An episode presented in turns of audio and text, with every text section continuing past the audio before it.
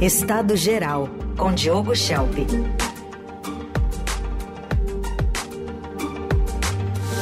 Hora de mais análise política aqui na Eldorado. Oi, Diogo, bom dia. Bom dia, Heisen, bom dia, Carol, bom dia, ouvintes. Bom dia. Bom, Diogo, há pouco a Corte Internacional de Justiça de Haia retomou um julgamento num, de uma acusação da África do Sul contra Israel de genocídio é, lá em Gaza. Ontem foi a vez da África do Sul falar, agora Israel fazendo a defesa. Mas que chama atenção aqui que o governo Lula apoiou essa acusação, Diogo. Pois é, Heisen, a África do Sul apresentou essa acusação de genocídio contra Israel e o processo começou a ser analisado ontem, não é? na quinta-feira, no Tribunal Penal Internacional, TPI. O objetivo é conseguir algum tipo de ordem para que Israel suspenda as operações militares até que o processo seja julgado, que levaria anos. Mas a chance disso acontecer, de Israel acatar uma determinação desse tipo do tribunal, é zero. Por isso, a acusação tem mais efeitos simbólico, né? É mais um gesto que se soma aí à pressão internacional para que Israel respeite o direito humanitário internacional e as leis da guerra nas suas ações contra o Hamas na faixa de Gaza, o que não vem ocorrendo. O governo Lula anunciou o apoio à acusação apresentada pela África do Sul contra Israel, e aí temos um problema. Né? O, o, primeiro, na verdade, dois problemas. O primeiro problema é de mérito, e o segundo é de credibilidade. O problema de mérito tem a ver com a acusação de genocídio, que é a mais grave que se pode fazer. Genocídio é o pai de todos os crimes. Né? Pela lei internacional, o genocídio é definido como uma tentativa de destruir um determinado grupo nacional, étnico, racial ou religioso. Então, pressupõe uma intenção explícita de limpeza étnica.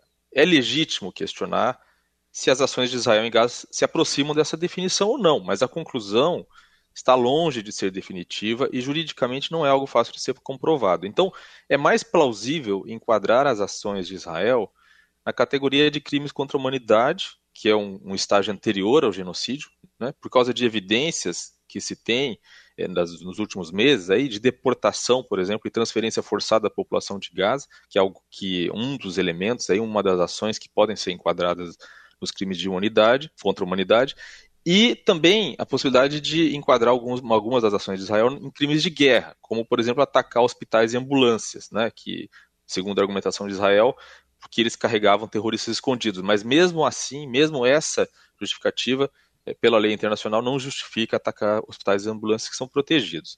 Bom, a gente tem que sempre fazer a ressalva que o Hamas também né, cometeu muitas ações que se enquadram facilmente nesses dois tipos de crime.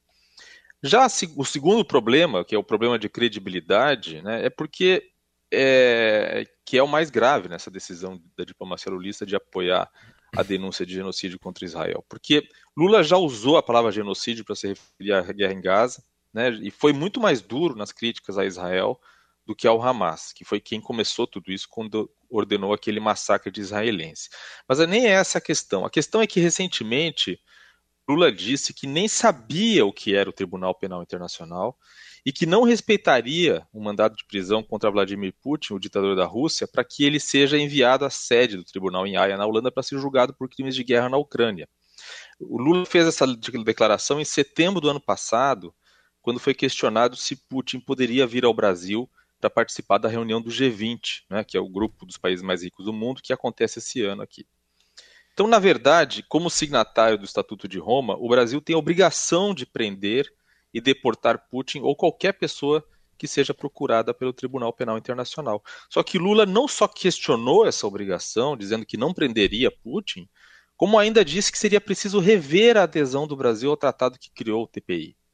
Então vejam se é possível levar a sério a diplomacia presidencial de Lula, né? Porque quando se trata de defender amigos, no caso do o ditador russo Vladimir Putin, ele diz que o tribunal não deve ser respeitado. E quando se trata de atacar Israel e fazer média com a militância de esquerda brasileira, ele endossa a legitimidade do tribunal e apoia a decisão de um outro país de recorrer a ele. Então, não tem a menor chance de o Brasil ser tratado com seriedade em fóruns internacionais, principalmente no que se refere a mediações de paz, se não consegue ter a mínima coerência em seus posicionamentos diplomáticos, como nesse caso em relação ao Tribunal Penal Internacional. Shelp, pensando um pouquinho também sobre o que está acontecendo em Brasília, né? Ontem a gente teve a apresentação é, formal, oficial, né, do Ricardo Lewandowski como novo ministro da Justiça e Segurança Pública. e a fala do presidente, né, que enalteceu é, em grande parte ali do evento a presença de um ex-político, um ex-juiz dentro do Supremo Tribunal Federal, né? Até mais talvez até do que a presença de Ricardo Lewandowski é, no Ministério da Justiça. Mas queria que você falasse um pouquinho sobre os desafios e de como esse molho deve ajudar ou não a conduzir essa crise no país que está vivendo a segurança pública com uma área que não é ali muito próxima de Lewandowski. Exatamente, né? a gente viu nessa cerimônia é, mais uma vez as contradições né, do governo Lula. Né? Eu falei das contradições na questão da diplomacia, mas a gente vê aí contradições também. O Lula ele enalteceu o aspecto político do, do, do Flávio Dino, não é? é? Sendo que o próprio Flávio Dino, que foi juiz no passado, deixou a magistratura para entrar para a política e agora volta né, para a magistratura, de certa forma, é, o próprio Flávio Dino disse que no momento em que ele vestisse a toga, ele, o, o político deixaria de estar ali. E a, a fala do Lula vai contra é, até a própria declaração que o, o, Flávio Dino tinha, tinha feito para justamente é, dirimir as dúvidas sobre, enfim, eventual... Na sabatina, né? E na sabatina, eventual é, atuação é, parcial que ele poderia ter, né, partidária na, na corte, o que obviamente não é algo esperado de um ministro do STF. Né? Eu falei, na quarta-feira eu falei sobre os desafios do Lewandowski é, no Ministério da Justiça e Segurança Pública, caso ele fosse confirmado no cargo, sobre o aspecto dos, dessas questões de segurança pública, que é o principal problema não é, que o Brasil vem enfrentando hoje, é o problema é, para a maioria dos brasileiros nas pesquisas. E agora que o Lula bateu o martelo, a gente vê os questionamentos é, sobre a indicação em si, né, que é essa contradição. E é uma contradição que está dando uma ótima munição para a oposição contra o governo Lula. Né? Em 2018, quando Jair Bolsonaro convidou o então juiz federal Sérgio Moro para ser o seu ministro da Justiça, ambos foram muito criticados, porque o Moro, como juiz, havia sido um elemento central nas condenações que levaram Lula à cadeia por corrupção né, e que impediram ele de concorrer à presidência naquele ano. Então, se tivesse concorrido, provavelmente teria vencido de Bolsonaro. Então, essas críticas eram mais do que justas, né? Não combinava com a imagem de juiz honesto aceitar aquele convite, ainda mais naquele momento e naquelas circunstâncias. Pois bem, em 2021, Moro foi considerado pelo STF como tendo sido parcial, né, teve a suspeição de Moro, né, na sua atuação como juiz da Lava Jato nos casos envolvendo Lula, né, o que colocou Lula, né, essa decisão do STF acabou colocando Lula de volta no jogo político eleitoral. E um dos que julgaram Moro parcial foi justamente Ricardo Lewandowski, que foi ministro do STF até pouco poucos meses atrás. E entre os argumentos que o Lewandowski usou para decidir assim, foi justamente o fato de que o Moro tinha aceitado o cargo de ministro da Justiça depois de ter tomado decisões judiciais contrárias a Lula, que por sua vez favoreceram diretamente Bolsonaro. Pois agora o Lewandowski aceita o cargo de ministro da Justiça depois de ter tomado essa e outras tantas decisões que favoreceram Lula. Claro que um dos primeiros a ironizar a escolha foi o próprio Sérgio Moro, que hoje é senador. Ele escreveu no Twitter, né, o atual ex, que com isso fica entendido que aceitar cargo em ministério não é e nunca deveria ter sido causa de suspeição. É. É, pegou pegou ser... bem ali o gancho, né? Nossa, foi assim, caiu com perfeição para ele, né? Aquela história de levantar a bola para chutar, né? Então, pode-se argumentar que, que as duas situações, né, a de Lewandowski e a de Moro, são, são diferentes, entre outras coisas, porque o Lewandowski, no STF, ele fazia parte de um colegiado. E o Moro, como juiz de primeira instância, não.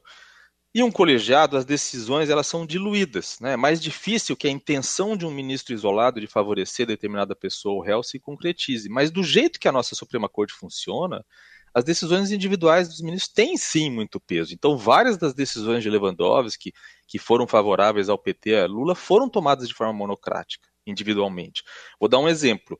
Em 2020, né, no seu plantão durante o recesso judiciário, Lewandowski deu aos advogados de Lula acesso aos arquivos das mensagens roubadas, né, que favoreceu Lula, não é? Favoreceu Lula e foram decisões, algumas delas inclusive é, monocráticas. Mas o, o, que eu queria dizer, assim, do ponto de vista legal, não há nada que impeça essa indicação. Né, é mais uma questão de conflito de interesse, tem uma questão moral envolvendo isso. Mas do, do ponto de vista legal, não. Tanto que já é, existiram outros casos como esse, não é? O Nelson Jobim, por exemplo, em 2007, ele foi ministro da Defesa de Lula depois de ter deixado o STF. O Célio Borja, no governo Collor, também se tornou ministro da Justiça poucos dias depois de deixar o STF.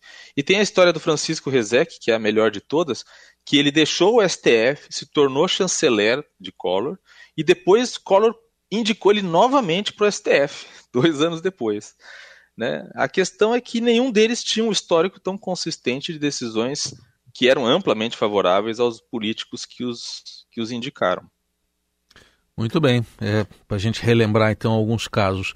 É, para a gente fechar, Diogo, uh, tem uma chance aparentemente de ao, aqueles uh, crimes né, que foram apontados pela CPI da Covid serem agora investigados pela Procuradoria-Geral da República? Pois é, uma das maiores críticas que se pode fazer à atuação de Augusto Aras, que era o procurador-geral da República anterior, era a condescendência com que ele lidava com a atuação de Jair Bolsonaro durante a pandemia de Covid-19. É? Bolsonaro foi um desastre nesse, nesse aspecto e muitas das suas ações tiveram o efeito de agravar a pandemia. E a cada dia que passa surgem informações que confirmam isso. Por exemplo, ele promoveu, todo mundo sabe, ativamente né, e gastou montanhas de dinheiro público para distribuir hidroxicloroquina para tratar pacientes com Covid, apesar de diversos estudos que contraindicavam o remédio.